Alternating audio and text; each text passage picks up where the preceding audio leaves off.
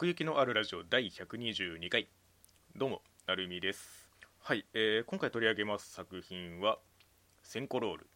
こちらでございます。ちょっとねあのいつも作品を取り上げるときはその劇場で公開されてるとか、まあ、そういうタイミングで取り上げるようにはしているんですけどもちょっとこれはねあの変化球といいますか、まあ、すでにあの公開はしていないんですけれどもちょっとねいつか触れたいなと思ってたのでまあ、あのこのタイミングで一度お話しできればなと思っております。そもそもご存知ですかね？センコロール。こちらをあの手掛けたのイラストレーターであるあの浮敦也さん。という方なんですね。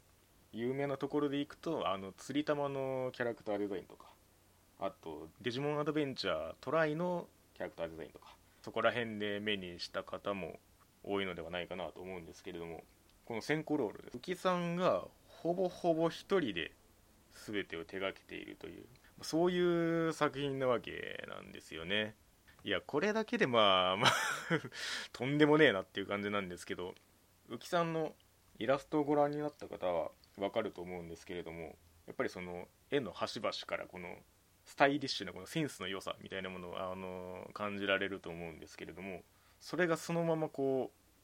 アニメとしての動きの気持ちよさに転化されているという。まあ、そういう作品なわけなんですよね。もともとはその「先行ロール」っていう作品が、まあ、2009年に、ま、公開されていて、まあ、あの動画革命東京っていうなんかそのクリエイターのその支援プロジェクトみたいなのにこう先行ロールのパイロット版みたいなものをこう出してあこれはすごい才能だってなってこう一つのアニメ作品として作られることになったっていう形でだからその要は大きな作品としていろんな人を集めた中の一人として浮さんがいるっていうんじゃなくて浮さんが作るアニメっていうものを世に出そうっていうこうそういう動きの中で出てきた作品なんですよね。例えばあの結構前に出したあの名作プレイバックっていう我々個人のそのアニメ遍歴みたいなのをあの語る動画を出してるんですけどもちょっとその中でも軽く触れたこともあるんですけどもアニメ未来っていうプロジェクトがあって、まあ、そういう短編アニメーションがこうそういうプロジェクトの中で出てきたりとか、ね、そういう中で「リトル・ビッチ・アカデミア」とかのあのプロトタイプ版があったりとかっていう。なんかそういうそのコンセプトがこう短いアニメの中にこうギュッと詰まっているっていうのをこう受け取ることができるっていう。なんかそういう才能のこの発掘のされ方みたいなのがこう見られる流れの中にもあるなというふうに思っていてなんかそういうものに触れるのがやっぱり私自身も結構好きだったんですよね。まあ、同じくその名作プレイバックの中でも触れてますけど「あの競争ギガ」っていう作品があってあれももともとなんかそういうウェブ公開のプロトタイプがあってテレビシリーズになってっていう流れがあってやりたいことをこうギュッとこう凝縮して書いたら何かこう面白いものができるんじゃないかみたいなそういうことを感じさせてくれる流れの一つだったんですよね。まあその一人で全部作るっていうのは、まあ、確かにすごいことだし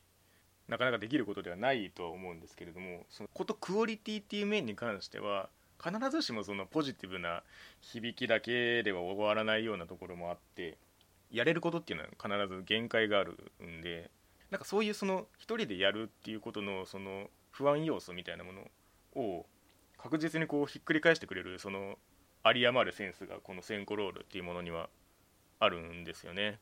なんかよく私があのアニメの感想とかでたまにその動くイラスト集みたいな表現をするんですけれどもなんかそういう言葉をこう噛み砕いていくとイラスト的なセンスとまあ動画的なセンスっていうものがあってでイラスト的なセンスっていうものをそのままアニメにするっていうのは普通はま難しいっていうそういうまあ意識が前提にあってのことなんですよね。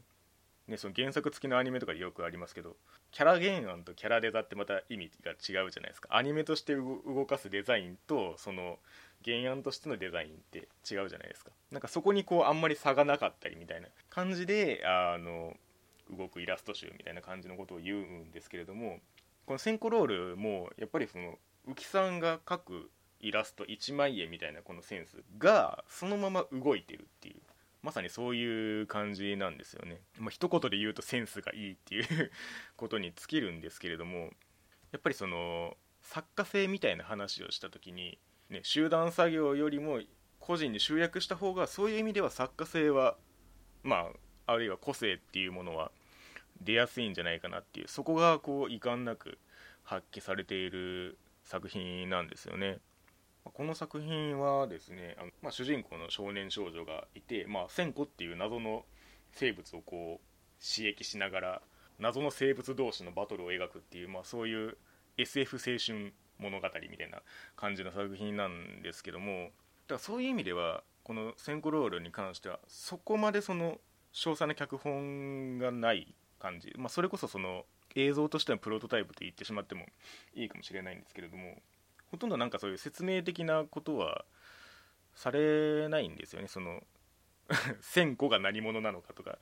どっから来てどういう受け止められ方をしているのかっていうのがあんまりなくてこの1000個っていう謎の生物がこういろんなものに変身できたりするんですけれどもそういうなんかそのモーションの面白さとか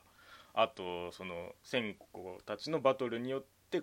あの破壊される街とか。なんかその辺のこの映像の移り変わりをこう見ていくっていう、まあ、そういう感じがあって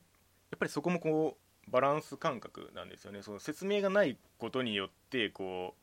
フラストレーションがたまるとかそういうことではなくてそれをこう忘れさせるぐらいのこの先にこうイマジネーションの快楽が来るスピード感というかね。その辺りがこう動きで引きつけて離さない魅力というかね。そういうところが結構如実に出ていて。まあもちろん1人で書いてるんでその力が入れられる部分とそうでない部分っていうのは明確にあって。なんかそれがこうプラスに転じるというか省略することでこう快楽が発生したり、まあ、説明しないことでスピード感を出したりっていう。1人でやってるからこそ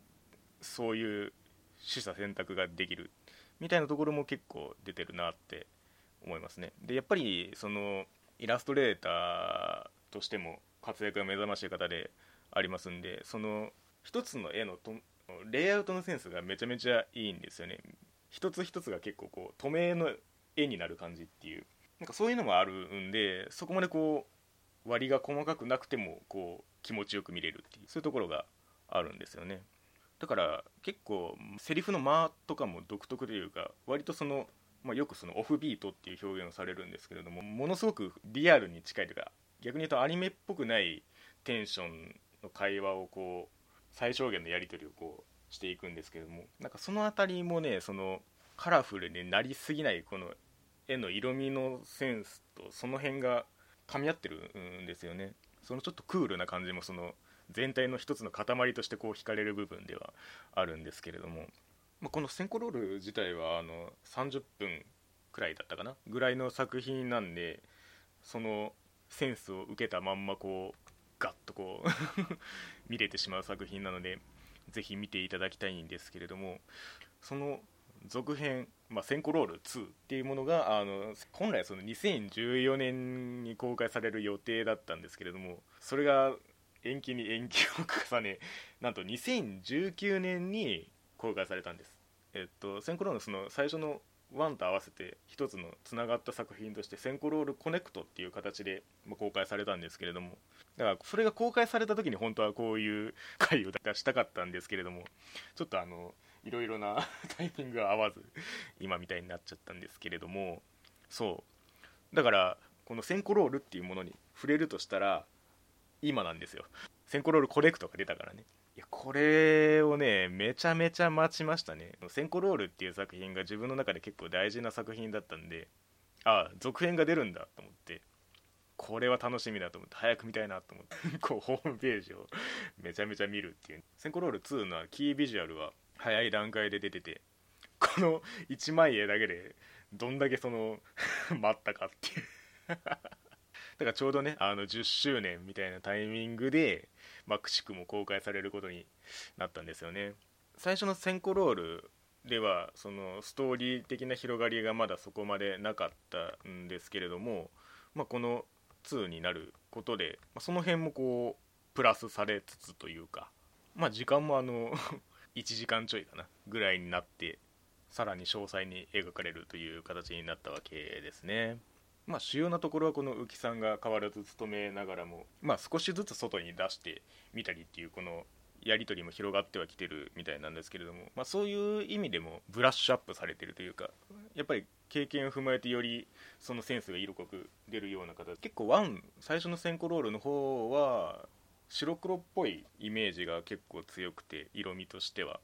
なんかその中でも引きつけられるものはあったんですけれどもこの2の方はね結構特に序盤なんかはカラフルな感じがあってその辺もなんかイラスト的なセンスがより濃く出てるなというふうに思いましたね。音楽があのスーパーセルのあのりょうさんが手掛けられててこれはまああの最初のセンコロールから2に至るまで変わらずなんですけれども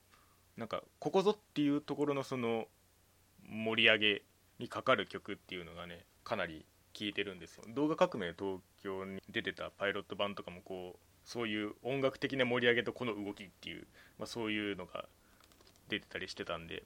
やっぱりこう最小限の力でこうバスッとこう射抜く力がでかいななんて思ったりしますね。まあキャラクターも増えその周辺組織も登場しさらなるクリーチャーも タコって言ってましたがね。もういろいろ出てきてますます広がるセンコロールワールドなんですけれども。一応3の制作が 発表されておりますので、まあ、インタビューの中なんかではまあ10年とは言わずまあ45年ぐらい かかるかなみたいな感じの目標を掲げてらっしゃいましたけれども。まあまあこの3が出るまでにこのセンコロールコネクトっていうこのすでにねあの円盤が出ておりますので何らかの方法でぜひとも一度この映像をね体験していただきたいなと思っております。やっぱりねあのー、昨今その、まあ、いろんなその技術が発展してきて、まあ、センコロールが最初に世に出てきた2009年からこの今10年以上経っててその間にも結構いろんなね技術の進歩があったかなと思うんですけれども、まあ、そういうその CG 全盛の時代っていうかもうその取り入れて当たり前みたいな時代の中で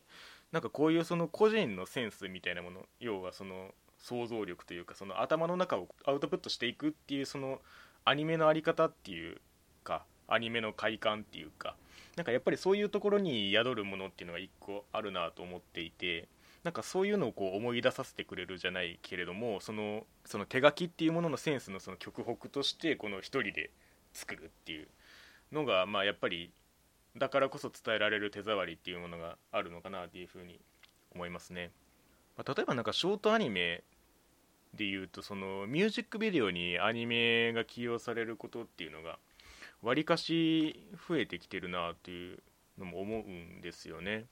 今めちゃめちゃあの社会現象的に広がってるあの夜遊びとか夜しかとかあとずっと真夜中でいいのとかそこら辺のねこの今世代を超えて広がってるみたいなこのアーティストもやっぱりミュージックビデオにこうアニメを取り入れてたりとかしていてなんかそういうそのつかみのキャッチーさみたいなものってあるなと思ってる。それこそあのペンギンハイウェイとかのねあのスタジオコロリドの石田博康さんとかもあのミ子の告白っていうショートアニメをで世に出てきたみたいな ところもあったりしますしあとあの月が綺麗とかのあのキャラデザやってたあのラウンドローさんとかもアニメスタジオを自分で